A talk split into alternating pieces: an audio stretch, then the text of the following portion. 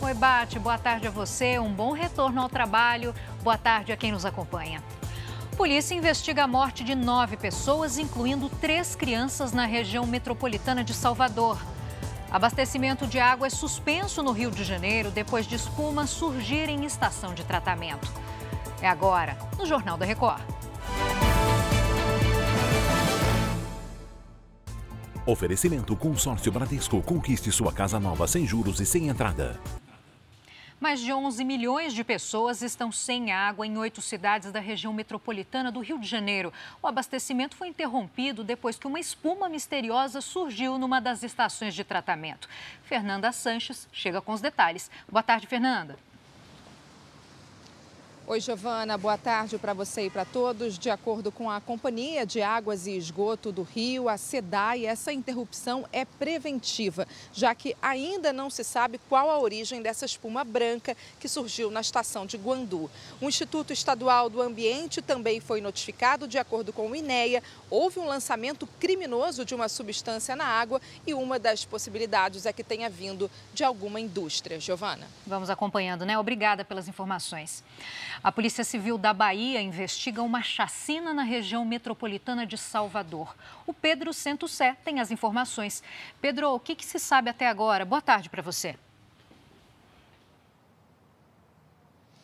Boa tarde para você, Giovana. Boa tarde para todo mundo. Nove corpos foram encontrados em duas casas na cidade de Mata de São João. Essas vítimas, seis adultos e três crianças, estavam dentro desses dois imóveis que foram incendiados. Uma quarta criança, de apenas 12 anos, ela foi resgatada e encaminhada para uma unidade de saúde em estado grave por conta das queimaduras que sofreu. A polícia agora investiga se o que aconteceu foi uma disputa entre facções criminosas.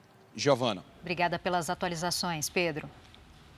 O Ministério Público da Espanha abriu uma investigação contra o presidente afastado da Federação Espanhola de Futebol por possível crime de assédio sexual.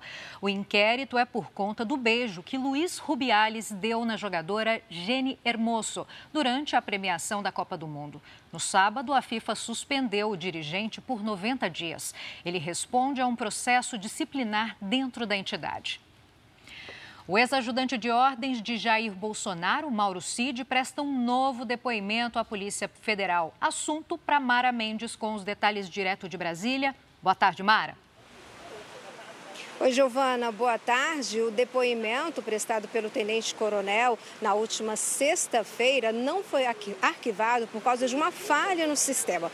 Por isso, ele voltou hoje à PF. O depoimento é para o inquérito que investiga a conduta do hacker Walter Delgatti Neto na invasão do sistema do Conselho Nacional de Justiça para inserir informações falsas no Banco Nacional de Mandados de Prisão.